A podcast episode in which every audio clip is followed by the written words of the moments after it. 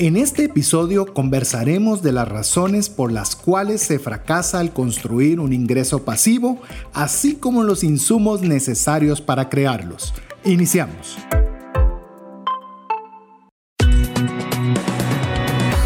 Nuestra mirada va más allá de los límites naturales. Nuestro objetivo, darte herramientas que puedan ayudarte a tomar decisiones financieras inteligentes.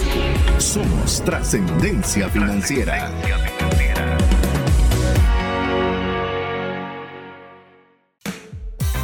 Soy César Tánchez y soy un entusiasta de las criptomonedas. Mi nombre es Mario López Salguero y me encanta mucho más el frío que el calor. En pocas veces de mi vida he logrado visitar lugares con nieve, pero les puedo decir, es una experiencia espectacular.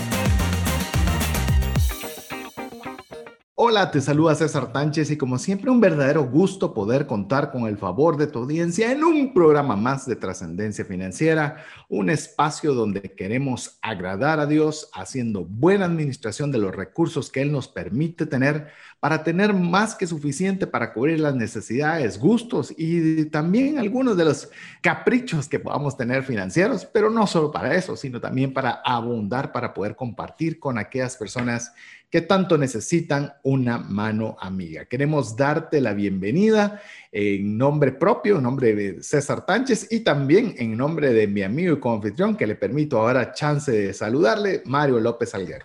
Hola amigos, es un gusto estar con ustedes en una semana más del programa de Trascendencia Financiera. Es nuestro segundo programa del decimotercer año, ¿verdad César? Así es. Así que estamos todavía, yo sé que nos, ya llevamos dos episodios, pero todavía me entusiasma mucho pensar que vamos a tener un año más de vida. Es gracias a ustedes, a que el valor que nosotros generamos del contenido, pues es de su, es agrado. Esperamos de que ustedes siempre apliquen nuestra filosofía de que lo que estén aprendiendo el día de hoy, lo apliquen, pues APC, ¿verdad? Es eh, aprender, practicar y compartir. Así que yo espero que ustedes, amigos, no solo lo que aprendan el día de hoy se lo queden, sino que lo compartan con esa mano amiga, ya que les quiero contar de que uh, recientemente acabo de ver un análisis sobre cómo aprenden los adultos mayores. Y si ustedes quieren incrementar de un 5% de retención al solo escucharnos a un 90% de lo que ustedes aprenden, es simplemente compartirlo. Al momento de compartirlo, se incrementa del 5 al 90% yo los invito a que ustedes aprendan y compartan. Así es, así que queremos ponerle ligeramente en contexto. Estamos en una serie que hemos denominado ventas digitales.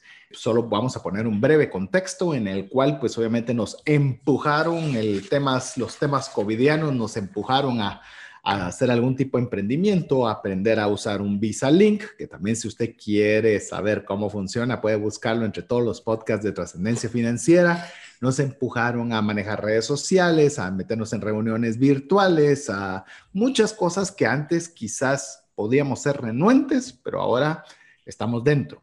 Y al estar dentro significa que qué mejor aún si nosotros podemos aprender cómo funcionan para poder aprovechar a tener lo que es el tema de hoy, que es la parte 2 de un ingreso pasivo, que fue lo que vimos en buena parte del programa anterior y le hago un breve resumen. Si usted no ha escuchado, recuérdese que nos puede pedir el podcast o si ya es parte de nuestra comunidad Trascendencia Financiera al más 502 59 19 05 42. Usted recibe todos los días viernes el podcast de lo que nosotros conversamos el miércoles anterior. Hablamos brevemente ingreso pasivo, vemos su definición, algunos mitos de lo que es el ingreso pasivo eh, también vimos cuál es la realidad de un ingreso pasivo y quizás nos centramos mucho en lo que fueron los beneficios de tener ingresos pasivos. Eh, apenas comenzamos a tocar el título de lo que queremos compartir el día de hoy y es donde vamos a arrancar, de hecho, el programa con el tema de las razones por las cuales eh, algunos negocios de ingreso pasivo fallan. Y te recordás, Mario, si querés, te, paso ahí, como dirían acá, te paso la guitarra, que vos la tenés atrás, literalmente, eh, para poder contarle un poquito, porque comenzamos a tocar este tema el programa anterior, de que una de las razones por las cuales eh, los, los emprendimientos de ingresos pasivos fallan es, número uno, por los clientes. Así es, tenemos que estar claros primero para recordarles a los que no nos han escuchado el episodio anterior, el ingreso pasivo es aquel ingreso que no depende directamente de la hora hombre asignada, son modelos escalables, son modelos usualmente digitales, tienen un grado de automatización, en el caso de algunas empresas de industrialización. Y el tema de los clientes, específicamente voy a empezar con el primero que es, es que el cliente no tiene bien claro. Primero, nosotros no tenemos bien claro cuál es la necesidad de ese cliente. Ese cliente no tiene bien claro cómo nosotros le vamos a solucionar. Y aquí quiero hablar del tema de, comunicación y eh, pueden escuchar un episodio que hicimos de comunicación, ya habrá sido hace un año y medio, creo yo, que de la metodología Storybrand, que lo que dice es que si nosotros confundimos al cliente, perdemos. Que si las personas quieren que nosotros y lo voy a utilizar, César, con un ejemplo muy práctico. Me ha pasado, ahorita estoy asesorando varias empresas en temas de comunicación y una de las cosas que me parece simpático es que creen que deberían de explicar el eslogan o explicar el logotipo. Las personas no van a gastar energía en poder entender ese eslogan o entender ese logotipo. Tiene que ser muy intuitivo. Y nosotros tenemos que ser bien francos y hablar de la comunicación clara de si queremos que el cliente compre, especialmente en un modelo de ingresos pasivos, tiene que comprender cuál es el problema, por qué nosotros somos solución y dónde deberíamos de poder comprar para poder eh, interactuar con este cliente. Sí, yo creo, eh, y lo mirábamos eh, en el programa anterior, muchas veces nosotros tratamos a los clientes como como un commodity, como una forma de tener un ingreso. O sea, le miramos el signo de dólar, quetzal, yen, lempira, peso. Sí, venta versus cliente, ¿va? Eh, lo, estamos viendo como qué beneficio me va a traer a mí. O sea, qué voy a, cuánto voy a ganar por. Y a veces se nos olvida tal vez lo más importante que es el tema de servicio. Realmente, como bien lo decía Mario, ¿qué solución estoy proporcionándole a esa persona? Y cuando nosotros perdemos ese enfoque, afectamos cualquier tipo de ingreso, pasivo, no pasivo, venta secular, venta de un activo tangible o no intangible, eh, porque comenzamos nosotros a desviarnos de lo que es realmente importante. Yo quiero decirle algo, y le voy a decir algo que es un ejercicio que hago con cierta frecuencia cuando estamos incluso preparando programas de radio cuando incluso acepto algún tipo de proyecto de capacitación o de subir algún contenido digital en línea y demás, eh, muchas veces nos abrumamos con todo lo que hay que hacer y comenzamos a pensar si vale la pena el esfuerzo o no vale la pena, pero después debemos, es como que me pongo el chip o me pongo o cambio, cambio de mentalidad y es la que le quiero yo compartir para que no tenga usted o no pase ese error que suele pasar cuando uno quiere hacer un emprendimiento eh, con ingresos pasivos, es que comienzo a pensar, con que ayude a una persona estoy feliz. Con si esto es de beneficio para una persona, vale la pena el esfuerzo. Y cambiamos el tema de monetización. Inclusive le digo, en el caso personal, cuando tengo la oportunidad de hacer algunas, eh, llamemos, eh, generales contenido a empresas, digo, yo ni siquiera soy el que cobro.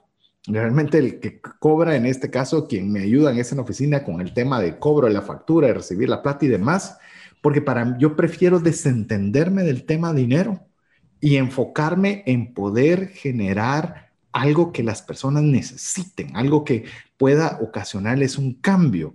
Y yo sé que se oye muy filosófico, ¿verdad? Pero no es filosófico. De veras, eso, eso lo transmite en su contenido, lo transmite en sus ideas, lo transmite en la calidad que usted proporciona. Y eso, le digo, eso se percibe del otro lado. Eso, eso se siente, no es algo, no es algo, si bien estamos hablando de ingresos pasivos, digitales, a veces pensamos que no van emociones, no van a, no, al contrario, eso se puede trasladar, aunque sea de forma digital, Mario.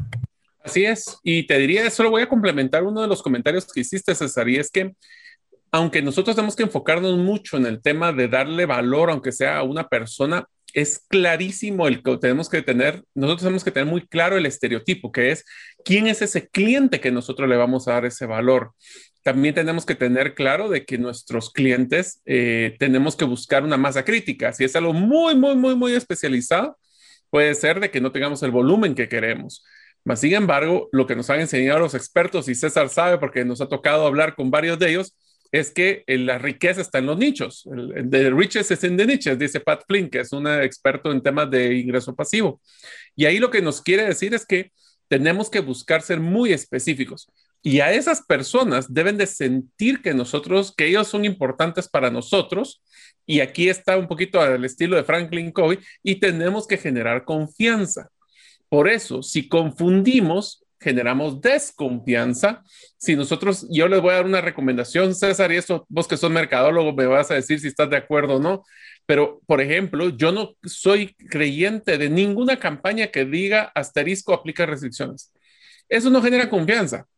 ¿Por qué? Porque entonces hay algo que hay atrás, hay algo que hay limitantes, hay algún, hay alguna vértice que yo no conozco.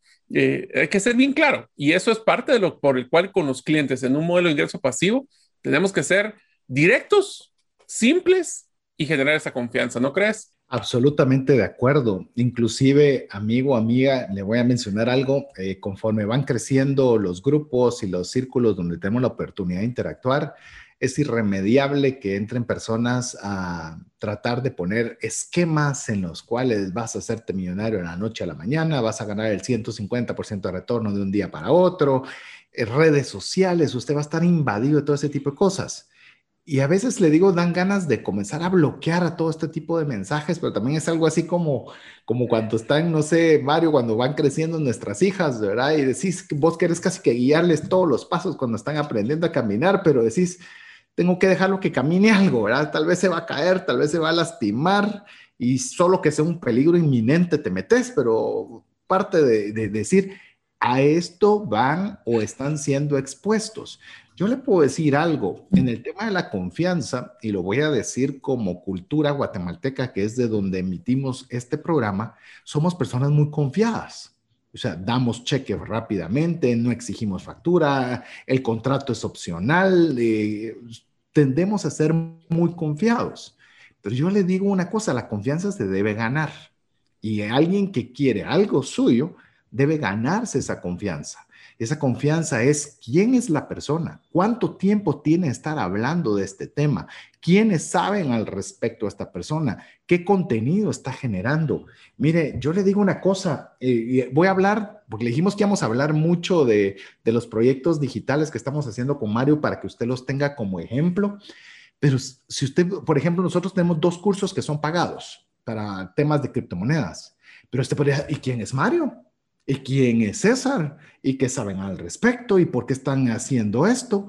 Es muy fácil y se lo digo que algo que debería hacer con nosotros, pero lo debería hacer con todos, es busque contenido. ¿Qué contenido ha generado Mario? Busque en YouTube, busque en Google, busque en redes sociales. ¿Será que todo cobran y todo les interesa que yo pague de mi dinero? ¿Será que han dado algo que sea de valor? Es decir, eh, investigue, le digo, mire, a mí me, por eso eh, le digo, una de las cosas que más detesto de las redes sociales es que ponen cualquier cosa y todo el mundo la retuitea y no sabe quién lo dijo, bajo qué contexto, es una persona confiable, dice lo que realmente es. Entonces usted debe ser, obviamente, hacer su debida diligencia de investigar y eso poniéndolo del otro lado, me extendió un poco, Mario, pero ahí te dejo chance para que vos eh, expandas la idea. Es que usted también, ¿qué, ¿cómo va a darse a conocer? ¿Cómo va a dar esa confiabilidad? ¿Cómo una persona usted le va a poder pedir que haga un pago por algo si no lo conoce? Usted tiene que desarrollar, para tener un buen ingreso pasivo tener y desarrollar confianza. Así es, eso se llama un subject matter expert. Ese es un experto en el contenido relacionado a la necesidad. Y te voy a poner un ejemplo, César, para que te rías, pero a ver, ¿cuántos de ustedes creen que es relevante cuando les mandan las ofertas de una empresa que ustedes posiblemente hayan interactuado y compraron un producto porque tienen una necesidad y les empiezan a bombardear con el montón de ofertas del mes? ¿Cuáles de esas ofertas eran relevantes para ustedes? Ahí es donde nosotros tenemos que empezar a cambiar nuestro modelo. Esto es un modelo, me encanta eh, y estoy, tengo dos, tres libros aquí atrás que estoy leyendo de mercadeo de contenido, que es exactamente lo que dice César. Entre más demos contenido de valor, más nos ven como experto y por ende, más, eh, más confianza van a generar con nosotros. Por eso es que nosotros queremos sentir que, nos disfrutamos enseñándole al cliente, porque eso va a demostrar la autoridad, le da credibilidad, inclusive va a demostrar que queremos una relación a largo plazo y no solo estamos buscando la venta, estamos buscando el cliente, que es a largo plazo. Como, como dicen los gringos, el quick buck, o sea, generar un, un, dinero rápido. Ese dinero rápido, enhorabuena, todos quisiéramos ganar rápidamente, pero téngale cuidado, porque cuando a veces ganamos eso rápido, eh, no... Así rápido se va. Eh, rápido se va, no lo valoramos, no... Tal vez eh, puede ser que la persona no vuelva a comprar, no, no, no genere esa credibilidad. Yo le diría algo con lo que estamos, eh, y es algo con lo que nos llevamos tan bien con Mario, y por eso quizás eh, estamos en varios proyectos juntos, por decirle algo, eh, tenemos un grupo que se llama Creciendo con Buenas Lecturas en Facebook.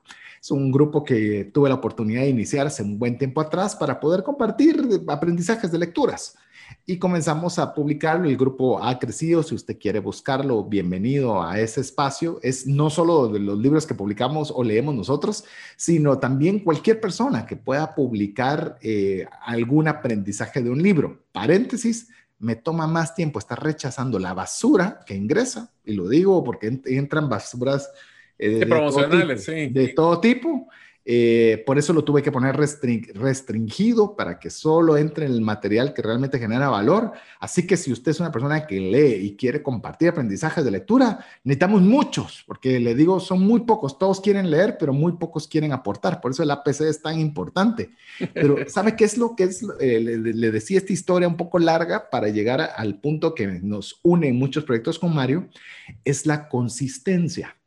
Eh, decidimos con Mario, no recuerdo cuándo, quizás a inicios de año, que en ese grupo Creciendo con Buenas Lecturas íbamos a entrevistar a un autor el último viernes de cada mes. Y sabe, para nosotros se vuelve el último viernes de cada mes, esté conectada una persona, estén conectadas 10 o estén conectadas 100, para hacer esa consistencia para que usted sepa de que el último viernes de cada mes a las 4 de la tarde estaremos entrevistando a un autor de un libro. Y esto conlleva otra logística. Imagínense, tenemos que buscar al autor, tenemos que preparar el contenido, debemos haber leído el libro y a veces decir usted para que estén conectadas 10 personas, pero por 10 personas lo vamos a hacer porque queremos dar credibilidad, queremos agregar valor, queremos servir, queremos estar presentes. Es decir, todo eso, amigo, no crea que es, es que ustedes ya lo tienen todo, tienen un programa de radio, tienen un podcast. Eh, no, todo lo estamos construyendo y la consistencia, y la consistencia es clave, Mario. Es más, te diría que es el factor más importante que tenemos en cualquiera de las plataformas que nosotros manejamos. Si las personas ven, un, y, y, se los dejo como usted, para si ustedes quieren empezar a pensar en temas de mercadeo digital a través de redes sociales, más que saturar es la consistencia la que les va a generar el tráfico que ustedes quieren de sus audiencias y poder crear comunidades. No se trata de sacar 18 posteos en un día, se trata de sacar un posteo por 18 días una vez al día. Eso no solo los algoritmos, sino que la gente también va a estar constantemente viéndolo, los van a familiarizar, a decir César Tánchez, finanzas personales, ya saben por qué. Entonces, esa, esa, esa familiarización genera la misma confianza que son partes importantes de crear esto. Mario, perdona, voy a decir algo que vos no lo dijiste, pero lo voy a decir yo. Mario, como usted ya lo ha escuchado, tuvo un accidente en moto serio, serio, tuvo que ser intervenido quirúrgicamente, tuvo que estar literalmente postrado en su cama por un buen periodo de tiempo. Eh, Mario también tiene un podcast personal de gerencia en el cual se llama El Gerente de los Sueños, usted también lo quiere buscar. Y sabe algo, no dejó de publicar un solo podcast ninguna de las semanas, aún bajo las circunstancias que yo le estoy diciendo. Eso no es fácil, porque a veces le digo, uno ve, ah, lo publica porque no le cuesta nada, porque, y eso es adicional al trabajo, eso es adicional a la radio, eso es adicional a un montón de cosas. Entonces, lo menciono más que mérito de Mario, que es mucho mérito, le digo, es un ejemplo, un ejemplo que yo tomo para mi vida y se lo comparto para usted también. No es hoy no tengo ganas, hoy no quiero, hoy estoy enfermo, hoy me tuve un accidente. Consistencia, la consistencia al precio que sea. Y eso no es un precio barato. Se lo digo con cariño. Eso es, eso es difícil, requiere esfuerzo, requiere disciplina, requiere hacer las cosas cuando no quiere hacerlas. Eh, pero ese es el precio a pagar si nosotros queremos generar en un mediano largo plazo un ingreso pasivo. Correcto, por eso es de que si ustedes quieren generar sus audiencias, como en este caso, en el, tema de los podcasts, o a sus clientes, eh, tienen que ser consistentes, ya que sin clientes, pues no hay ventas, sin comunidad, no hay oyentes, sin propuesta de valor, no hay comunidad. Y así es como nosotros podemos siempre crear esa alianza entre, y, aquí le voy a dar una recomendación, aunque el contenido lo teníamos como, tenemos que eh, que las personas crean en nosotros y nuestro producto, tienen que creer más en que ustedes son la guía para solucionar el problema que tienen. En el momento que ustedes sean la guía, acuérdense que aquí no se trata de ser el héroe de la película, estoy tomando mucho la metodología Storybrand, así que César ya sabe de qué se trata, pero no se trata que nosotros seamos los reyes de la historia, no se trata de ser los héroes de la película. Lo que queremos ser es ser la guía para que nosotros podamos solucionar los problemas de los clientes a través de un buen servicio y a través de este modelo de consistente de credibilidad, porque adivinen qué, así generamos ingresos pasivos sostenibles no solo puntuales. Seguimos, de hecho, hablando sobre una de las principales falencias de los ingresos pasivos y uno es fallar en la atención a, a los clientes, a nuestros potenciales clientes y uno de los otros los errores relacionados siempre con los clientes es que los, las personas que están como receptoras de esos productos o servicios intangibles que nosotros podemos venderle, recuérdense que estamos hablando de ventas eh, digitales, eso no implica que usted no lo pueda aplicar a una venta tangible o a su esfuerzo de ventas cotidiano, pero estamos haciendo el enfoque en el tema digital, es que las personas quieren excelencia no quieren un esfuerzo marginal. Si perciben que usted le está dando lo mínimo posible, mire, posiblemente los engaña, entre comillas, los engaña una vez. Yo recuerdo haber, eh, estuvimos con Mario en una convención de Teachable, una convención digital, en la cual hubieron múltiples personas que estuvieron compartiendo temas increíbles y había una persona a la cual aprendí mucho sobre el tema de Instagram. Esta persona indicó que tenía un curso en el cual quien quisiera llevarlo, genial, me pareció que era muy buena la persona en su contenido, entonces lo compré y me sentí absolutamente decepcionado porque no dio nada. Es más, la charla que dio en Teachable era mucho más completa que lo que ofrecía en su curso. Entonces, cuando uno ve eso, se decepciona.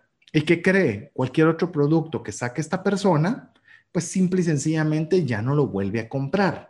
Entonces, esos esfuerzos marginales, muchas laminitas donde solo se estaba leyendo lo que estaban poniendo, eso genera decepción. Y eso en el mundo digital se castiga y se castiga muy duro. Y, le voy a contar, disculpe, hoy, hoy pareciera que es, eh, eh, quiero que por favor usted piense en nosotros cualquier cosa menos en ego, por favor, menos en ego. Pero como nosotros estamos haciendo esto, queremos compartirle la cocina de lo que estamos haciendo. Yo no sé cómo termina Mario, pero cuando terminamos un programa de radio, y por lo menos lo hemos conversado, yo personalmente le digo, termino exhausto. Muchas veces así sudado, horrible, porque estamos tratando de meter toda nuestra energía, todo nuestro corazón tratando de que eso se pueda transmitir a través del micrófono y las personas reciban literalmente lo mejor y todo lo que tenemos. Pero si usted lo hace marginal, yo no sé qué pensás vos, Mario, cuando has tenido alguna experiencia como la mía que tuve negativa, pero cuando te dan algo malo, lo sentís, lo percibís y lo castigás no comprando más. Y te lo voy a poner todavía más complicado. Si lo percibís, lo vas a contar a otras personas y se vuelve multiplicador. Acuérdense que ahora nosotros tenemos un gran reto en este mundo digital, por eso se llama productos digitales, y es que ahora es mucho más poderoso la referencia de otros consumidores que percibieron o no ese esfuerzo que hicimos que lo que nosotros podamos publicar en redes sociales como mercadeo, publicidades, SEO y todo lo que ustedes quieran. Creemos en la experiencia de los demás. Y si nosotros tenemos una buena experiencia, la cuenta menos que las malas, pero las contamos. Y si las tuvimos mal y tuvimos mala experiencia, también las contamos. Lastimosamente ahora multiplicado por mil. De hecho, Mario, están los estudios de que quien diga algo bueno de vos es uno de cada diez de los que hablarían mal si haces algo malo. es, decir, eh, si hiciste algo extraordinario, de 10 personas, uno va a decir, miren, les recomiendo que escuchen A, B o C, porque tiene un buen contenido. Por eso le pedimos, favor, que usted nos ayude porque estamos conscientes que de cada 100 personas, 10 compartirán. Lo que nosotros queremos hacer es una cultura de compartir lo bueno. Mire, chistes, eh, memes políticos, eh, pleitos, eso sí se, mire, esos, esos agarran fuego, mire, esos, esos caminan rapidísimo, pero las buenas cosas cuestan. Entonces, si nosotros hacemos algo malo, tenga por seguro que eso se va a volver pura pólvora metida en un incendio, o sea, va a propagarse horrible. Por eso es que tenemos que tener muchísimo cuidado. Pero bueno, vamos a hacer nuestra primera pausa. Estamos hablando de las razones por las cuales algunos negocios de ingreso pasivo fallan. Reciente apenas estamos viendo uno de ellos, que son los clientes. Y no se preocupe, hay más errores que tenemos que evitar, como la competencia, la expansión, que ya vamos a adentrarnos en ese tema al regresar de importantes mensajes para usted. ¿Te gustaría aprender a invertir en criptomonedas y también a realizar una estrategia de inversión? Te animo a llevar los cursos que hemos desarrollado con este tema en herramientasprácticas.com.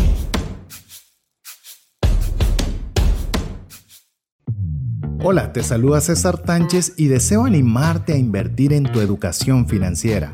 Te recomiendo adquirir el libro Más rápido y más lejos en sus finanzas, en el que obtendrás un mapa de 5 pasos para tener una vida abundante y feliz. Solicita el tuyo al 4236-0263 o si vives fuera de las fronteras de Guatemala, puedes adquirirlo en formato digital o físico por medio de Amazon. Decisiones financieras diligentes que honran a Dios y provean recursos para nuestras familias y prójimo. Estamos muy contentos de contar con el favor de su audiencia. Mi nombre es César Tánchez y me acompaña mi amigo y coanfitrión Mario López Salguero, esperando que este programa sea de ayuda, sea de bendición, que le agregue valor, que le genere ideas que le promueva poder aumentar sus ingresos para tener trascendencia financiera, para que usted esté bien, para que su familia esté bien, para que usted tenga suficiente para poder compartir con su prójimo y así Dios esté agradado de la administración que usted hace de los recursos. Así que le dije en breve realmente el objetivo, lo que nos tiene eh, unidos a esta visión de trascendencia financiera como programa.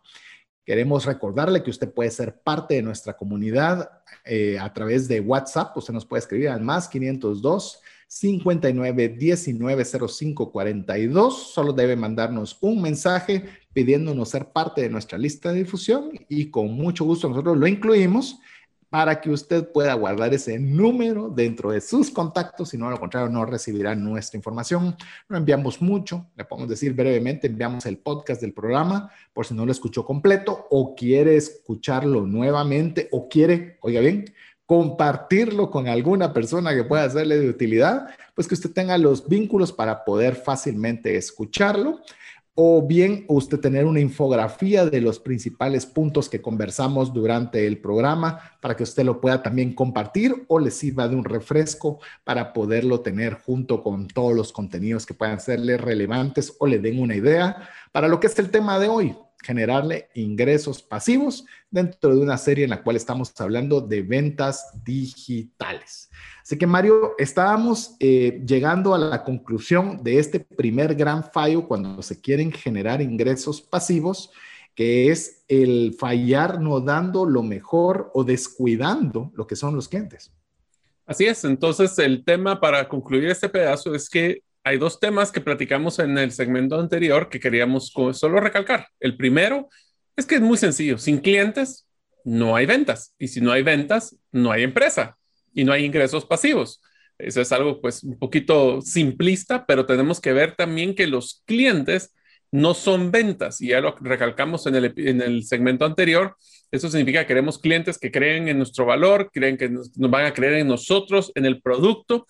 Y si nosotros cada vez que hacemos una venta reforzamos esa propuesta de valor hacia nuestros clientes, los clientes seguirán comprando y refiriéndonos.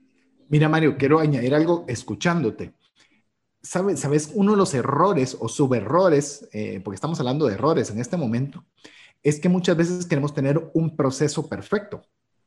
Queremos tener un producto perfecto, pero pasamos a un segundo plano los clientes. Y, yo no le estoy diciendo que el proceso sea malo, al contrario, el proceso de ser, eh, digamos, muy sencillo, muy fácil para las personas de poder encontrarle, poder adquirir los productos. El producto, por supuesto, debe ser lo mejor que usted pueda hacerlo, pero van siempre después del cliente, siempre. O sea, la mirada debe estar puesta en los clientes a quienes usted va a atender porque a veces nos enfocamos y le digo personalmente, a veces queremos, por ejemplo, con Mario, queremos mejorar algún proceso de algún tipo de contenido que queremos generar y a veces tenemos que recordar, ok, ¿qué es lo que las personas quieren oír? ¿Qué es lo que necesitan hacer? Esto está bonito, se ve muy, pero se escapa del, del objetivo que buscamos de las personas. Entonces le digo, eso a veces lo decimos muy fácil, pero a veces en la práctica no lo practicamos. Y te voy a dejar una pregunta capciosa, y te digo por experiencia propia, ¿qué es más importante? ¿Recalcarle al cliente lo que quiere o lo que necesita? Te voy a decir por qué, para que mientras pensás en la respuesta, por qué es eh, la pregunta. Y es que les quiero compartir, así como nosotros decimos, hemos logrado muchas cosas, les quiero compartir uno de mis fracasos más grandes profesionales en mi vida. Y cuando estaba yo como director de, recursos humanos o vicepresidente de recursos humanos de, de una call center grande, estábamos buscando constantemente, ahí nuestro cliente era el cliente interno, a nuestros colaboradores, estábamos buscando constantemente buscar nuevas opciones para poder darles de beneficios. Y lo que hicimos fue hacer una encuesta de beneficios que les gustaría. Unas personas mencionaron que era interesante hacer un seguro para padres. Vos que estás en el mundo de seguros, la idea de esto era que mientras el colaborador estuviera con nosotros por una mínima cantidad, era como 15 dólares eh, más o menos al mes, le iba a poder dar un seguro básico de atención inmediata a sus papás. Hicimos las preguntas, eh, más o menos como el 60% de los colaboradores, estamos hablando de 3.500 colaboradores solo en Guatemala, dijeron que sí. Hicimos todo el proceso. Dos años me costó negociar la póliza. Vos sabés lo que es crear una póliza nueva en una aseguradora. Eh, logramos hacer una campaña de publicidad espectacular, linda, y la aseguradora lo único que me pidió es que tuviéramos 50 personas para abrir la póliza. Dije, 3.550, mmm, ay Dios. Hicimos todo el proceso y solo conseguí 38 personas. Fue un fracaso. ¿Por qué? Porque las personas, todas les pareció interesante, pero ninguno necesitaba ese seguro. Ninguno. Entonces, por eso les hago la pregunta, porque el eh, segundo fracaso que tuvimos ahorita con César es que queríamos hacer una aplicación muy interesante relacionada a finanzas personales. Hicimos todo el desarrollo, por lo menos del modelo de negocio. Nos encontramos como, ¿cuál es el producto? ¿Qué es, qué parte, qué función de esta aplicación es necesaria que debería ser una persona? No puedo vivir sin ella. ¿Cuál fue la conclusión? No encontramos una y por eso pusimos en pausa el proyecto. Pero así es una pregunta capciosa, yo sé, pero quería tirártela así para ver vos qué pensabas. De hecho, mencionaste varias cosas que voy a, voy a ahondar con lo que ya decías. Una, sí pusimos pausa. Yo creo que algunos de los amigos escucharon que queríamos una billetera electrónica. Vimos algunos de los factores que nos gustaría, que creeríamos que serían un diferencial importante, que podrían solucionar algo y que fuera de mucho beneficio. Pero les digo, los números que recibimos de las propuestas de los de desarrollo eran absurdamente altos. Incluso eh, algunos de ustedes, amigos que escucharon ese programa, se pusieron en contacto con nosotros que querían ser inversionistas eh, y, les agradezco a cada uno de ustedes, pero ni siquiera hubo un seguimiento porque consideramos que la inversión a realizar no justificaba el cambio que nosotros queríamos buscar. Y eso, le digo, fueron múltiples reuniones, varias horas de trabajo, varias reuniones de desarrollo para llegar a un callejón, por lo menos de momento sin salida. Tal vez en un futuro haya una alternativa viable, pero e, eso, eso, eso al final de cuentas era para nosotros, no le vamos a dar algo relevante a las personas. Entonces, aunque tuviéramos, nos sobraba el dinero, no era la vía por la cual queríamos hacerlo. Eh, Mario mencionó sobre la pregunta que le hicieron a su personal, lo que la gente le contestó y el desenlace negativo que se tuvo. Quiero contarle que cuando estaba estudiando mercadeo, como bien dijo Mario, eh, soy mercadólogo, eh, había algo que nosotros conocíamos como un proceso del diente al labio. Por ejemplo, se hacían encuestas y nosotros siendo mercadólogos, usted pensará, solo encuestas hacen. Al contrario, una de las principales cosas que yo aprendí es cómo hacer preguntas o formas de obtener información de forma eficiente, no, no la forma acostumbrada. ¿Qué me refiero con esto? Se hacía una encuesta, por ejemplo, a las personas diciéndoles qué es lo que desayunas. Muy fácil. A la persona sí, huevitos, frijolitos, una tortillita, café, jugo de naranja, queso. Eh, nos decían lo que, pues, decían que desayunaban. Luego se expandió este tipo de investigación en lo cual se pidió autorización de poder poner una cámara en el comedor para poder simplemente filmar lo que estaba aconteciendo cada día. ¿Y sabe qué fue lo que se demostró? Que la enorme mayoría de las personas que decían que comían todo esto que le acabo de mencionar, muchos de ellos no desayunaban, otros agarraban un pan con algo o si mucho un cereal para poderse sentar rápidamente e irse. Esto no significa que estuvieran necesariamente queriendo mentir o que no tuvieran la necesidad o no quisieran consumir ese producto. Lo que pasa es de que eso está una, una idealización en la cabeza, pero no era parte de su realidad. Entonces, por eso nosotros, por ejemplo, yo si hubiera, ya con lo que contó Mario, ni modo, viendo para atrás, todo es muy fácil, ¿verdad?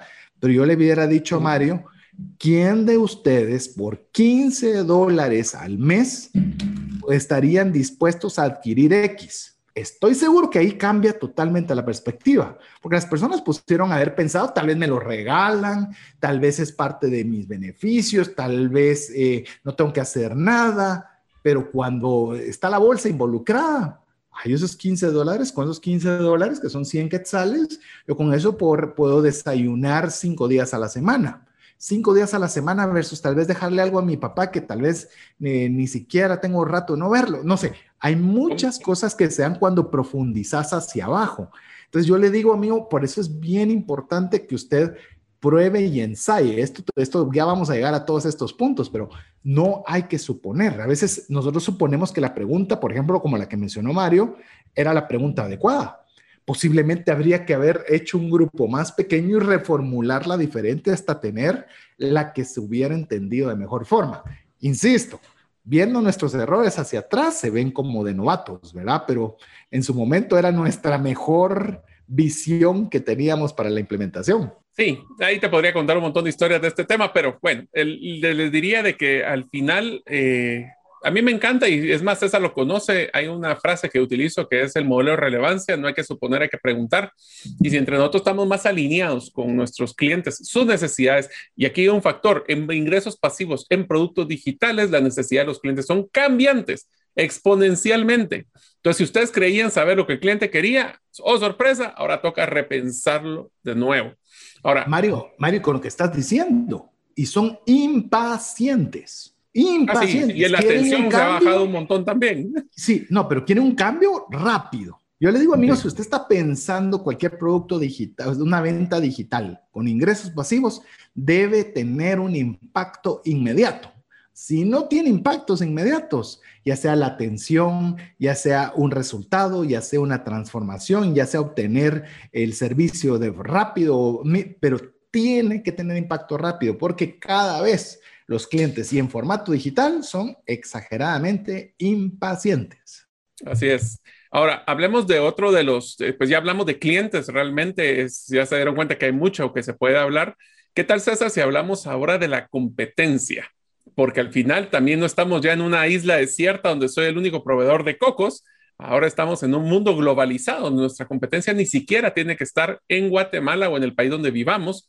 Es realmente competencia global. ¿Qué tal si hablamos de la competencia? Sí, yo creo que mencionas un punto medular. No somos los únicos en el mercado.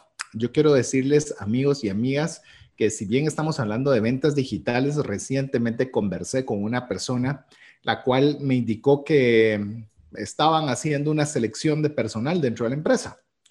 En la selección de personal realmente iban a buscar cinco puestos para un área específica y ¿sabe qué es lo que me asombró? Que no es lo que nosotros pensábamos, que pusieron un anuncio en algún lugar, llene sus documentos, vamos a entrevistar de uno en uno, lo hicieron de formato digital en toda Latinoamérica. Es decir, que para un puesto local de cinco espacios estaban permitiendo a que toda Latinoamérica compitiera. Está hablando de las gentes más capaces de Argentina, más capaces de Colombia, más capaces de Costa Rica. Y o sea, usted ya no compite solo con sus colegas guatemaltecos, nosotros que emitimos desde Guatemala. Está compitiendo contra todo el mundo. 17 mil personas participaron para poder tener espacio a esos cinco puestos. 17 mil. Así que esto de, del Internet y eso de las digitales, qué bonito sé, pero a mí no me afecta porque tengo un puesto o yo lo que quiero es trabajar dentro de una empresa. Sí afecta, sí afecta. Y usted está compitiendo contra muchísimas personas. Y esto eh, lo podemos ver como algo, como, como le mencioné, ah, a mí eso no me afecta. O lo podemos ver como uno de los principales fallos de no tomar en consideración que no estamos solos, que realmente estamos en una jungla donde vamos a competir contra muchos productos que podrían ser incluso superiores o más baratos o diferentes.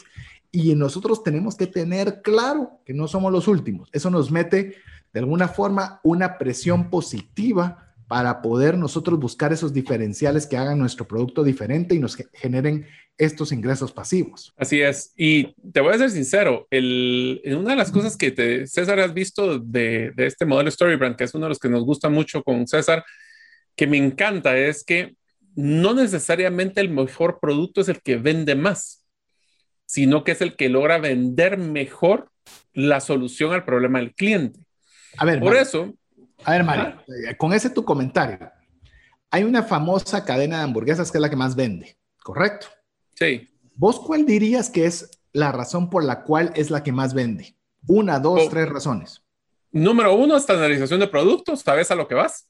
¿Correcto? Número dos es que tiene un vínculo muy fuerte con el tema de, comida para niños, o sea, la relación con comida para niños. Para, en realidad lo que dicen es que es un lugar donde los niños no les van a decir que no, cualquier cosa que pidan está bien, o sea, realmente ese es el segundo.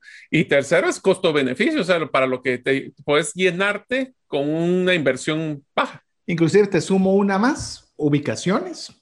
Eh, pues, usted vea esa ubicación versus cualquier competidor, van a tener tres, tres, tres puntos de venta en conveniencia. la, la, la palabra que está buscando, conveniencia. Tienes hambre, querés satisfacerla rápido a un bajo costo, sabes que vas a percibir y el producto es cierto que no es la quinta maravilla, pero tampoco es malo, si no, no lo comprara. O sea, sí, cabal. Tiene un eh, mínimo estándar. Tiene un mínimo, el mínimo viable product, como decimos nosotros, el producto mínimo de calidad necesaria.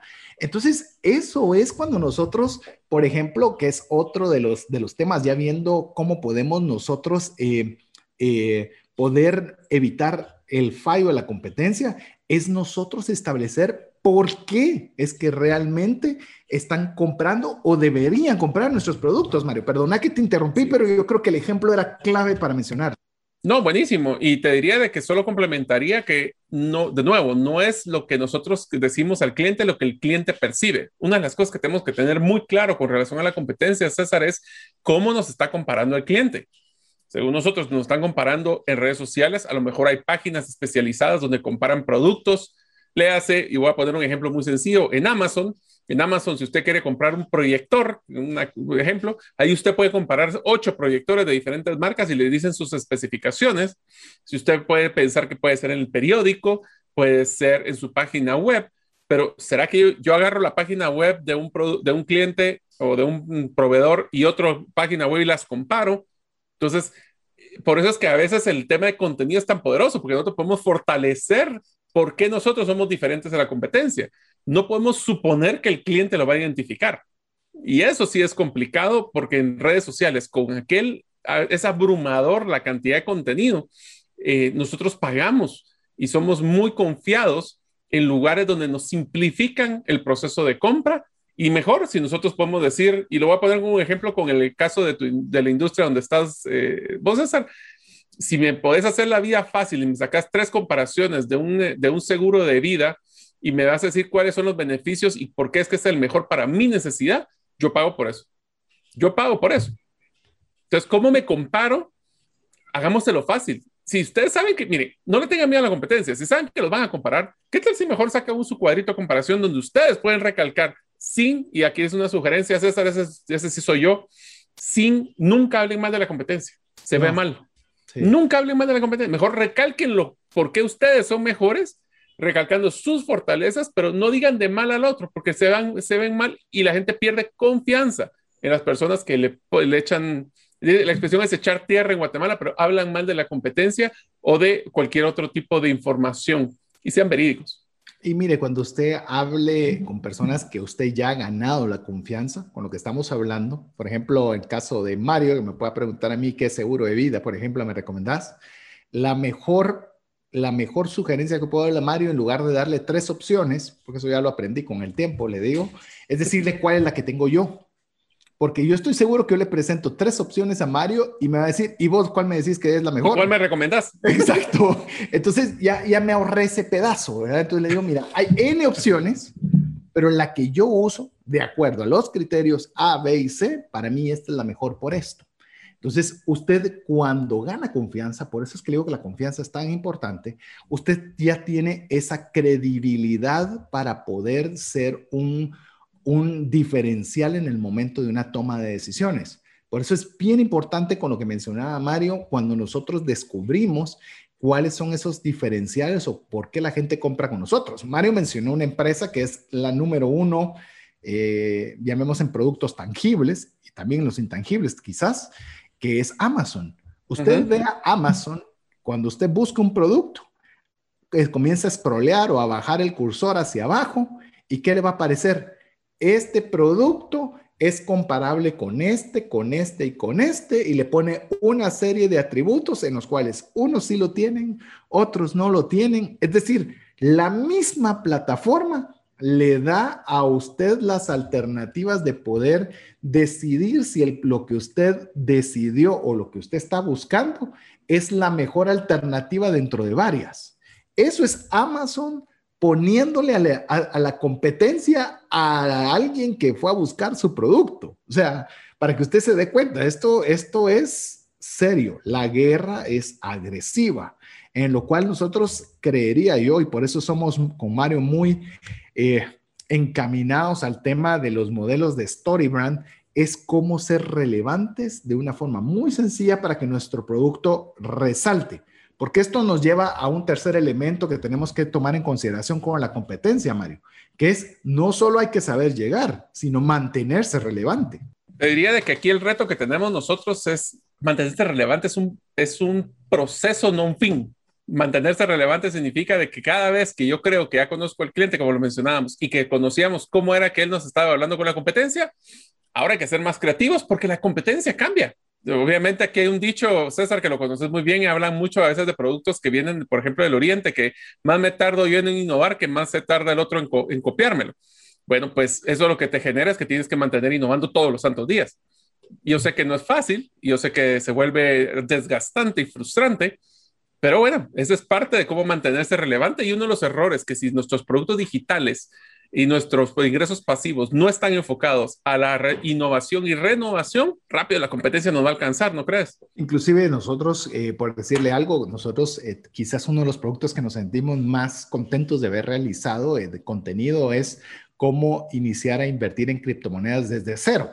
Realmente hay muchos cursos de montones de tipos, pero muy encaminados a muy técnicos, muy de hacer trading, de hacer muchas cosas complejas y nosotros tratamos de ser, no, nosotros queremos llegar del que no sabe nada a que pueda habilitar su billetera electrónica. Así de sencillo. Eso es lo que busca ese, ese producto en particular que generamos. Pero quedarnos nosotros que somos los únicos y que nadie más va a llegar a ese mercado es lo peligroso, que es donde nosotros tenemos que ver si lo que estamos generando sigue siendo relevante para mejorarlo o podemos ir poco a poco poniéndole diferentes alternativas. Nos dimos cuenta que las personas que llegaban con su billetera electrónica, entonces resulta que decían, bueno, ya tengo la billetera electrónica y ahora, ¿qué hago? No sé qué más hacer, ¿dónde puedo invertir? Entonces decidimos desarrollar el segundo curso que fue estrategias de inversión en criptomonedas para decir, ok, ya tienes la billetera abierta, ahora te vamos a tratar de darte los consejos que nosotros hemos manejado sobre cómo puedes invertir. Y así usted poco a poco va comenzando a que su contenido sea constantemente relevante. Así es. Y te diría de que para poder terminar este proceso de los retos más grandes que tienen que tener o las razones por las cuales el ingreso pasivo fallan, uno es la expansión. Logramos conseguir un buen producto, logramos tener un diferenciador y vamos a crecer. Pero para crecer necesitamos dos cosas, te diría yo. Uno, pues la gente correcta, ¿verdad? El talento. Y, y aquí empieza lo interesante. Eh, en expansión también hay que ver procesos, porque hay que ver, y hablamos de automatización y que no tiene que ser lineal, pero también tenemos que buscar a la gente. No toda tiene que ser nuestra. Ahora mucho se puede externalizar. Eh, nosotros cuando yo estaba en Contact Center y hablábamos de que la externalización es enfócate en tu negocio principal, todo lo demás externaliza. Eh, desde temas hasta la venta la puedes externalizar ahora con agencias. Entonces, todo esto es parte de un proceso porque si todo quieres que depende de ti, difícilmente, y voy a decir una expresión que utilizaba mucho en emprendimiento cuando estaba en la AGG, tú lo que quieres no es poder pelar el mango siempre, si tienes una empresa de pelar mangos, tú lo que quieres es que la gente pele el mango como a ti te gusta. Entonces, enfoquémonos en transmitir conocimiento, no seamos el cuello de botella, eso es de la vieja guardia, donde la información era poder. Ahora la información está en todos lados.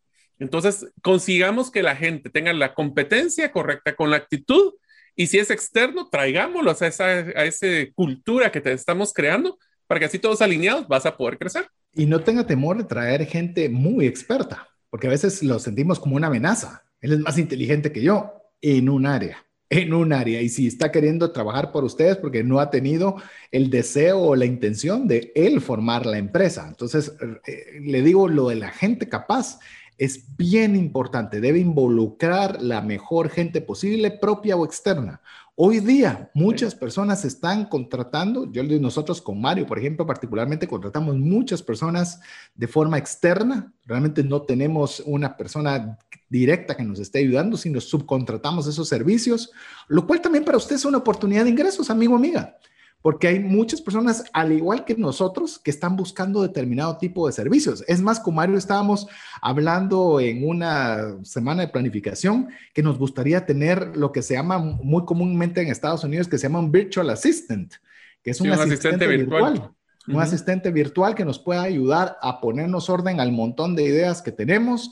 Y usted podría también comenzar a hacer eso o organizar una agencia que provee sus servicios. Bueno, hay mucho, pero involucre gente capaz. Y lo último, que con esto vamos a cerrar este segmento también, liderar con el ejemplo. Recuérdese que ingresos pasivos no es yo lo monto y yo me olvido. Recuérdese, no es set it and forget it. No, es que usted va, puede delegar, pero usted está supervisando, usted está generando, usted está trabajando desde las trincheras. Usted tal vez no está haciendo la actividad manual de todos, pero está involucrado más que todos dentro de ese emprendimiento digital. Así que lo vamos a dejar con estas ideas mientras usted nos escribe un mensaje al WhatsApp más 502 59 19 05 42. Si usted quiere ser parte de nuestra comunidad, solo debe solicitarlo y guardar ese número en su teléfono. Estamos en breve con usted. ¿Te gustaría aprender a invertir en criptomonedas y también a realizar una estrategia de inversión? Te animo a llevar los cursos que hemos desarrollado con este tema en herramientasprácticas.com. No permitas que una enfermedad o fallecimiento inesperado destruya la economía familiar. Contrata un seguro de vida, gastos médicos o de bienes con expertos. Cotiza el tuyo al WhatsApp 5995 4444. Tener seguros es una decisión financiera inteligente. Mensajes vía WhatsApp 502 59190542. Muchas gracias a cada uno de los mensajes que usted nos envía al WhatsApp más 502 59 19 05 42, que es un espacio digital en el que queremos darle el mayor valor posible. ¿Para qué? Para que usted también pueda hacer lo mismo que tratamos de hacer nosotros, aprender, practicar y compartir. Así que estamos hablando sobre lo que son los ingresos pasivos en una parte 2 de esta serie que está interesante, por lo menos lo hemos visto desarrollar y ver cómo evoluciona. Le tenemos una sorpresa ahí bien interesante que creo que va a romper muchos paradigmas dentro de todo el contenido que estamos conversando. Pero estamos en la serie en la cual usted puede pensar cómo hacer una venta digital hoy que nos han tirado a todos a poder hacer este tipo de emprendimiento que es absolutamente en línea.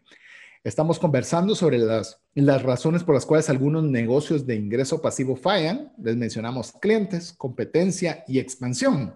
Pero ahora queremos entrar a un tema que creo que va a ser de mucho interés para usted. ¿Qué te parece si vos lo desarrollas la premisa inicial, Mario?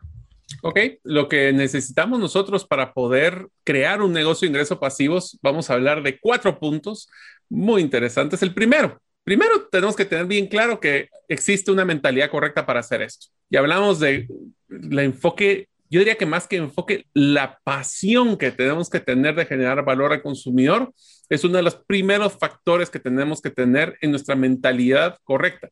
Quiero hacer un hincapié aquí, César. Recalquemos de que existen siempre el modelo de ingresos activos e ingresos pasivos. Nosotros estamos tratando de enfocarnos en todo lo que tiene que ver con ingresos pasivos y el buscar esa, esa, búsqueda constante del consumidor genera la innovación y renovación de nuestros productos o servicios, ¿correcto? Eh, sí, de hecho, eh, vuelvo y tal vez quiero recordarlo nuevamente. El énfasis es activos que sean vendidos de forma intangible a través de un formato digital pero todas estas ideas son fácilmente aplicables al formato convencional en el cual usted puede hacer un negocio, un emprendimiento vendiéndole uno a uno a una persona. Pero usted buscándole, obviamente, cuál es el criterio, cuáles son las ideas que fácilmente puede implementar. Eh, uno de los, de los factores claves para tener un ingreso pasivo que funcione, lo bien lo mencionaba Mario, es la mentalidad correcta a través de generar valor al consumidor. Una de las palabras que más va a escuchar de Mario, si usted escucha su podcast, si usted escucha su participación dentro del programa, es que le genere valor. ¿Por qué estás tan enamorado de la generación del valor? Ahora tenés la oportunidad de explicar por qué lo mencionas tanto. La verdad es que creo que es algo que nos apasiona a los dos, César, porque lo que queremos nosotros, y se lo voy a decir de una forma tal vez muy inspiracional, pero bueno, así es como yo lo veo, y es que yo sí quiero que dejar un legado de haber que cuando alguien diga, bueno, ¿y Mario qué hizo en su vida? Por lo menos la respuesta debe ser, dio valor a todas las personas que le estuvieron con él, ya sea a nivel de la audiencia, en temas de consultoría o cualquiera de las cosas que yo trato de hacer. Pero más que eso, también de una forma eh, altruista es porque dando valor, la vida es una rueda, recibo valor de regreso. Entonces, igual es con una empresa. Si nosotros estamos constantemente dándole valor y buscando darle valor al cliente, adivinen qué, el cliente les va a dar valor dándole la preferencia de compra. Yo tal vez añadiría, tal vez una parte tal vez más eh, mercadológica, si usted quiere. Ya Mario le dio la inspiracional, yo le voy a decir la, de mercadeo. Es las personas quieren solucionar problemas. Eso es lo que quieren, porque están dispuestas a pagar porque quieren solucionar algo. Hay algo que les afecta, hay un problema que están enfrentando y necesitan una solución. Si usted es la solución, tiene un potencial ingreso pasivo, porque usted está solucionando algo que la gente necesita. Mientras más escasa sea la transformación o la solución al problema de las personas, menos posibilidad tendrá de, poder de hacer de ello de un negocio en el cual tenga unos ingresos pasivos grandes. Pero si usted puede lograr una transformación, y cuando uno habla transformación, uno piensa que cambiarse todo uno mismo. La transformación es que usted necesita colgar un cuadro y le va a dar un clavo para, con un martillo para poderlo hacer. Es una transformación. Yo necesitaba poner un cuadro, no tenía cómo hacerlo, pero hoy le estoy poniendo esto. Le voy a contar rápido algo que me llamó mucho la atención y es una venta digital con un producto tangible. Oiga bien esto. Estaba eh, compartiendo eh, con, con, mi cuñada, mi cuñada y su familia, estábamos compartiendo y nos dicen, mira, te, ¿quieren una taza de café? Perfecto, nos dan una taza de café, pero miren, quiero contarles, este es el café que ahora estoy, eh, estoy pidiendo porque no tengo tiempo para estar, eh, ni tiempo, ni me quiero exponer a contagios de ir a un supermercado. Entonces pagué una membresía en la cual esa membresía por determinada cantidad de dinero le va surtiendo diferentes tipos de café para que pueda probar las diferentes variedades y pueda tener una, eh, no tenerse que preocupar de irlo a comprar y demás. Y así yo con una sola cuota ya estoy lista y tengo mi café disponible y tengo todo tipo de variedades. Si hay alguna que me gusta, ya puedo quedarme solo con esa variedad. Eso es cabalmente generar valor. Le está solucionando él, no tengo que preocuparme por no tener café y por ir a comprar café. Yo puedo tener café de distintas variedades por un precio mensual. Me pareció fantástico. Lo que estaban agregando no es tanto vender café, sino solucionarle una serie de problemas y eso se llama agregar valor. Ahí sí que agregar valor al final puede ser en tu vida o puede ser en cualquier cosa que realices. Otra cosa que les recomendamos con una mentalidad correcta es que, y lo voy a decir de una forma broma, si alguna de las personas que escucha trabajo en Transactel lo ha escuchado, es no se puede liderar desde el Olimpo. ¿Qué quiere decir esto? Tenemos que estar en las trincheras con los clientes. Tenemos que estar ahí con ellos a la par. El ejemplo más importante que les puedo dar se llama Quicken, es un software para, para manejo de finanzas personales, simpáticamente, César, que cuando se dieron cuenta que estaban perdiendo el mercado, ¿sabes qué hicieron? Mandaron a todos sus desarrolladores y a todos sus gerentes a que fueran a vivir la experiencia del uso del software con los consumidores. Yo les dejo una experiencia, ustedes amigos, si están trabajando en una empresa, les recomiendo que presenten la propuesta de hacer este siguiente ejercicio. Cuando yo trabajé en Grupo Cuco, es el de los vehículos, igual que en Transactel, desarrollamos una metodología que se llamaba el Día del Cliente. El Día del Cliente de nosotros cerrábamos toda la operación administrativa y gerencial desde de soporte, IT, eh, finanzas, administración, todo lo que tenía que ver con el back office o la parte de soporte y todas esas personas se iban a atender clientes. Ya sean, iban a ruteros, iban a ver tiendas, pero no ir a ver, iban a ir a estar a la par de las personas que estaban atendiendo para poder tomar nota de cuáles eran las cosas que podíamos hacer mejor para atender mejor al cliente. No se imaginan los proyectos e iniciativas que nacieron cuando dejamos de estar enfrente de la computadora y nos ponemos frente al cliente. Algo que me gusta mucho de las empresas grandes, exitosas, familiares, hablemos en Guatemala, en la que las, los parientes, llamemos que en lugar de llegar solo a los puestos de CEO, CFO, hay una que le gusta a Mario que se llama CAT. el gato. el gato, cat. El cat. Uy, ¿qué es CAT? Ah, cat. El big cat. El gran gato, cabal pero los hacen trabajar en todas las áreas, desde ir a servir en un restaurante, desde ir a repartir producto, para poder conocer todo lo que está sucediendo. Mire, usted, usted tal vez si ya vio alguno de los cursos que tenemos con Mario, es curioso, lo hemos hecho con, con productos que tenemos, eh, con las cosas que tenemos, las falencias, con los errores. Cada, hemos ido desarrollando nuevos, eh, eh, llamemos contenidos y cada vez lo hacemos mejor, ya le ponemos mejor luz, pero nos falló el audio. Y, pero mire, tal vez algún día de mañana lo vamos a hacer una productora, quizás, o tengamos nosotros una productora, cualquiera de las dos, pero eso no significa que nosotros no hayamos podido hacerlo desde el inicio. Cuento una historia rápida con esto, Mario. Eh, me recuerdo una persona que tuve la oportunidad de conocer que tiene una empresa de transporte sumamente hábil y tenía un parqueo, ¿verdad? Un parqueo donde estaban todos los buses puestos de un lugar a otro, pero en un espacio muy estrecho. Y viene una persona y le digo, mire, es que no puedo sacar el bus por ABC, le dijo un piloto, imagínese un piloto. Y se baja el dueño y le dice, vení para acá, te voy a enseñar cómo se hace. Y él le enseñó al piloto cómo salir de un espacio tan reducido.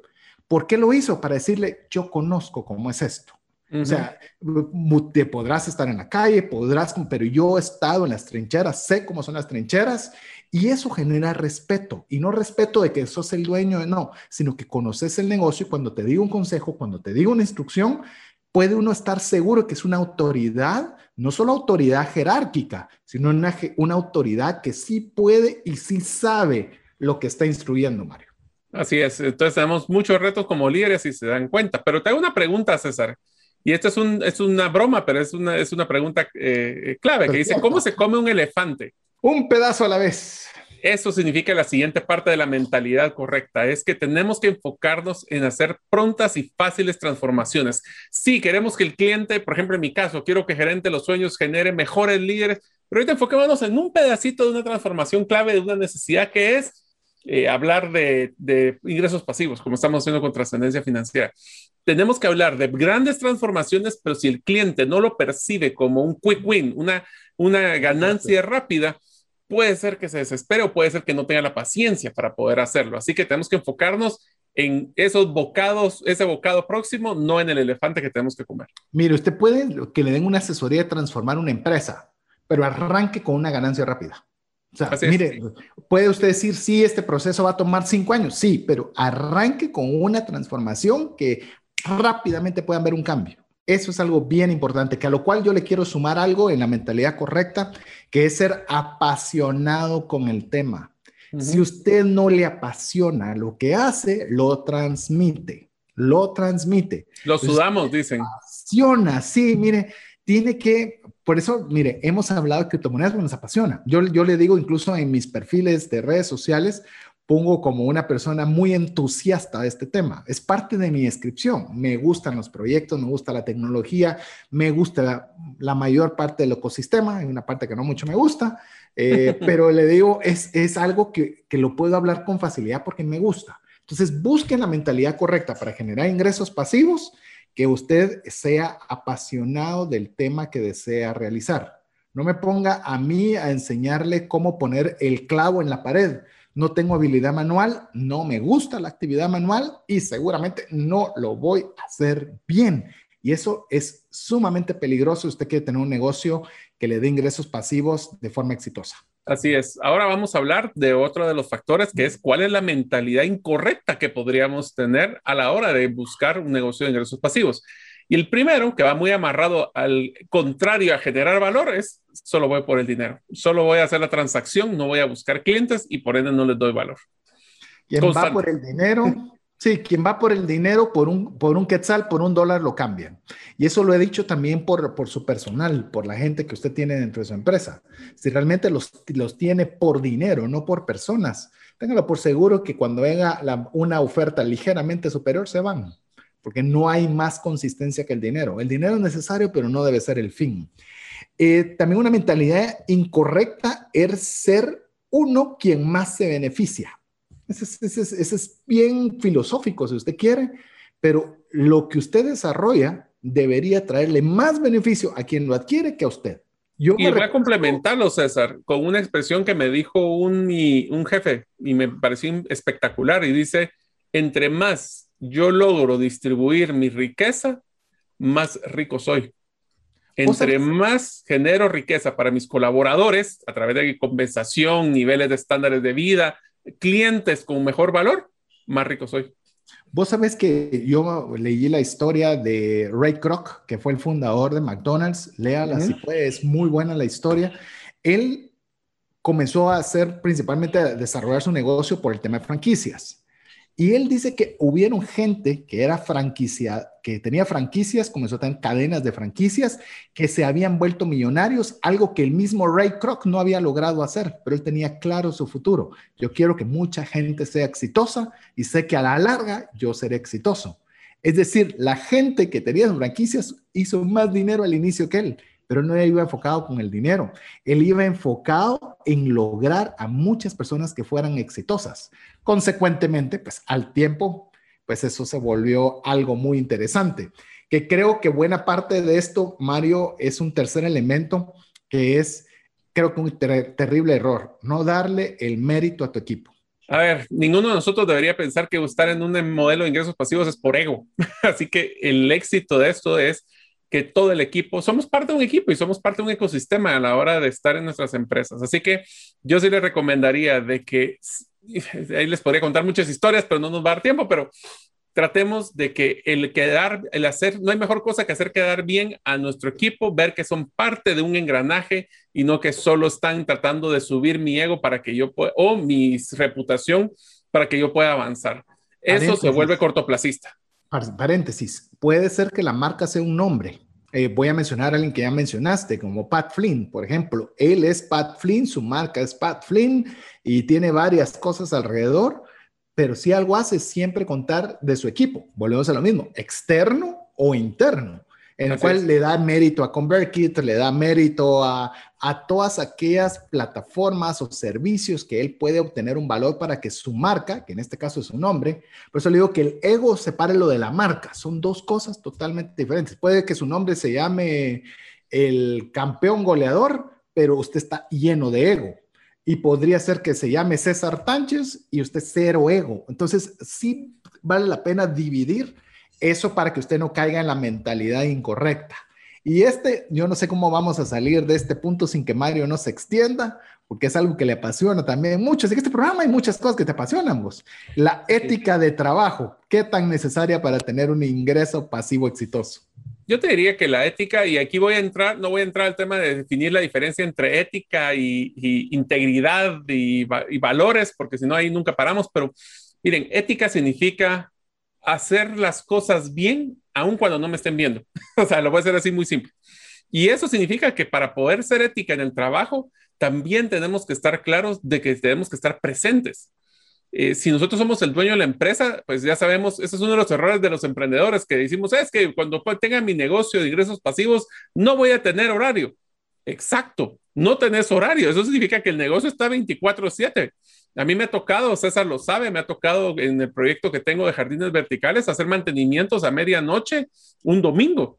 ¿Por qué? Porque había una emergencia, había una fuga y cuando toca y el equipo no podía porque estaba durmiendo, pues bueno, ahí sí, jefe, jefe, vamos a echar punta. Entonces, o vamos a tener que entrar a, batallar. Entonces, sí tenemos que estar presentes en nuestra ética de trabajo. Y solo quiero hacer un comentario, César, rapidito. En el, cuando hablamos de que, si yo les pregunto a ustedes, ¿ustedes robarían en su empresa? Muchos de ustedes me van a decir que no. Pero les quiero decir una cosa y solo les dejo esa espinita y esa pregunta que es muy delicada. Ustedes no están robando tiempo.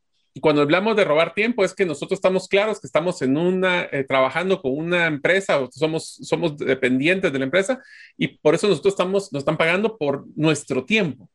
Nuestro tiempo es un activo y ese activo deberíamos de honrarlo para que sí, como nosotros queremos que nos respeten nuestro tiempo, nosotros nuestro tiempo debería ser respetable. Sí, yo, yo incluso solo quiero añadir con lo que bien dijo Mario, eh, a las personas que creen, por eso les, dijimos los mitos al inicio, de que esto era solo poner algo, olvidarse y ganar dinero, se da cuenta que no, o sea, requiere una serie de situaciones desde mentalidades correctas e incorrectas y una ética de trabajo estar presente. Es que yo quiero ser em, empresario, quiero ser de dueño de los negocios. Mire, por ejemplo, en Guatemala hay lo que se llama un bono 14 a medio año y hay un aguinaldo al final de año. Eh, quiero que cualquier empresario me diga cómo siente esos dos periodos de tiempo. Duros, hay que tener una mayor disponibilidad de liquidez, hay que, este, posiblemente en temporada de fin de año donde se trabaja menos, hay muchas cosas que involucran. No estoy diciendo que algo sea mayor o peor, pero cuando estamos hablando de generación de ingresos pasivos, estar presente es importante tanto como este otro factor, constancia. Ya hablamos de esto antes, así que no vamos a ahondar. Pero si usted quiere generar una audiencia, va a necesitar que usted esté presente y mucho tiempo. Mucho tiempo. Me recuerdo rápido, una anécdota rápida para pasar al siguiente elemento. Me recuerdo cuando Andrés Panasiuk, la persona de la cual yo tuve la oportunidad de leer un libro que me ayudó a mí a mejorar mis finanzas, conversábamos sobre educación financiera y yo le decía, pues mira, tengo la oportunidad de tener un programa de radio, tengo la oportunidad de hacer esto y esto. Y él me dijo, mira, cualquier persona o vas a poder ver algún tipo de influencia positiva después de los 10 años. Y cuando él me dijo eso, le dije, lo que pasa es que él no tenía un programa de radio, él no tenía tal, él no tenía tal, él no tenía tal, no tenía tal. Hoy día le puedo decir que estamos celebrando el aniversario número 13 de cuánta razón tenía Andrés Panasiuk. Así que eh, toma tiempo, toma tiempo tener esa credibilidad, esa constancia, ¿vale la pena? Sí, pero no crea que es de la noche a la mañana. Y eso nos genera de que tenemos que trabajar bastante para poder tener esta ética de trabajo. Pero aquí voy a complementar a este, esta nota que, nos, que pusimos, César. Más que trabajar mucho en cantidad, es trabajar mucho en inteligencia. Lo hablamos en el episodio anterior, no se trata de hacer mucho, se trata de hacer poco, pero relevante. Pero para saber qué es relevante, tengo que tener interacción con el cliente. Y lo que sí sabemos que sea relevante, enfoquémonos y saquémosle provecho.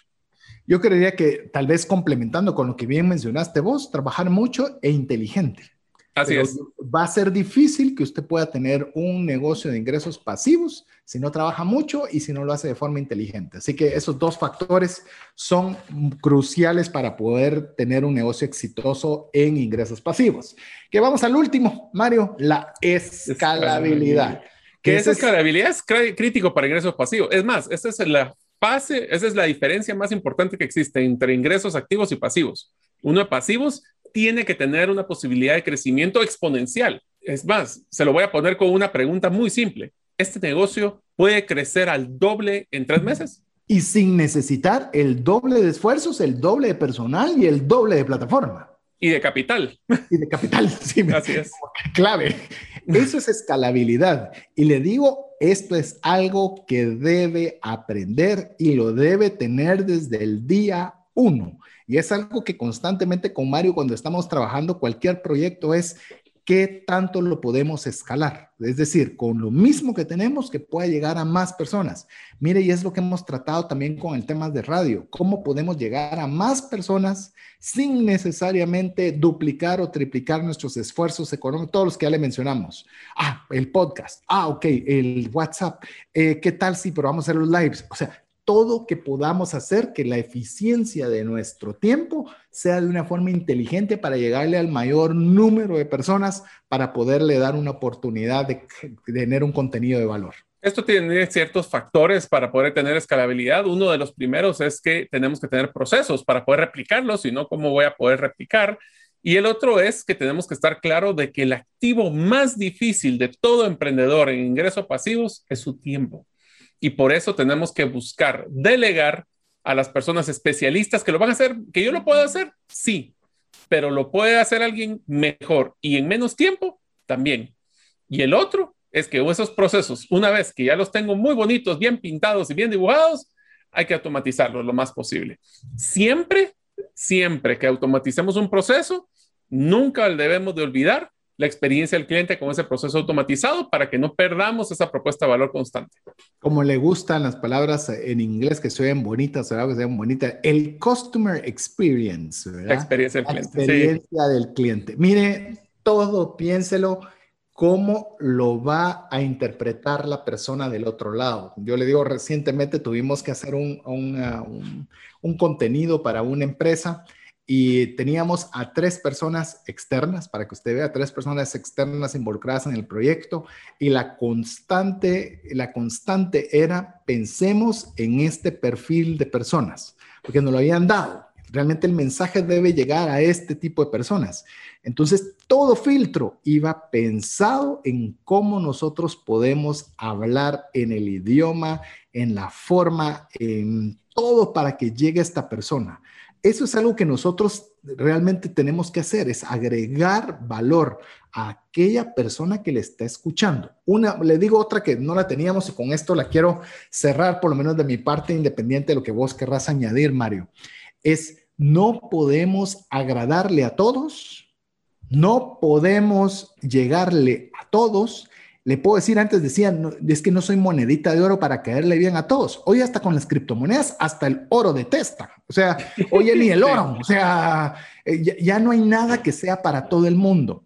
Usted busque aquella persona a la que va a atender, a la que va a servir y a la cual lo que usted tiene para darle le puede dar una transformación pronta y rápida en lo que realiza. Así es. Así que sí, amigos, les interesó el tema de ingresos pasivos. Ya vimos toda lo que era la estructura de cómo poder tener la mentalidad. Vimos cuáles son los beneficios, cuál es la diferencia con modelo activos. Pero ahora, ¿qué es esos productos que vamos a digital, que productos digitales? Bueno, próximamente estaremos hablando de esto en la siguiente continuación de la serie, realmente, ¿verdad, César? Que vamos a realizar, donde vamos a hablar desde los cuáles son los productos digitales, cómo funcionan, cuáles son los modelos de negocio que se pueden basar en temas de productos digitales que son de ingresos pasivos, hasta cómo poder mercadearlos.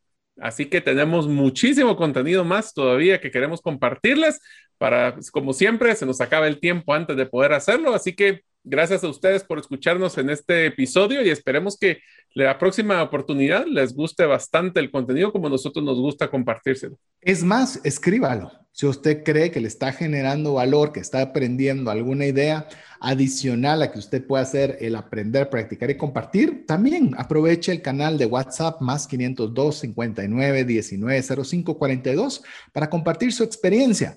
Recuérdese que nosotros no tenemos forma de saber si el contenido está agregándole valor si usted no nos escribe y nos dice. Nosotros supondremos que sí, estamos dando lo mejor que tenemos, pero la mejor forma de estar seguros es que usted nos escriba. Así que queremos agradecerle nuevamente el favor de su audiencia en un programa más de trascendencia financiera.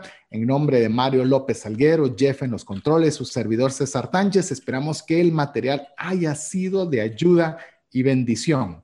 Esperamos contar con el favor de su audiencia en un programa más de trascendencia financiera. Mientras eso sucede, que Dios le bendiga. Por hoy, esto es todo. Esperamos contar con el favor de tu audiencia en un programa más de Trascendencia Financiera. Esta es una producción de iRadios Guatemala Centroamérica.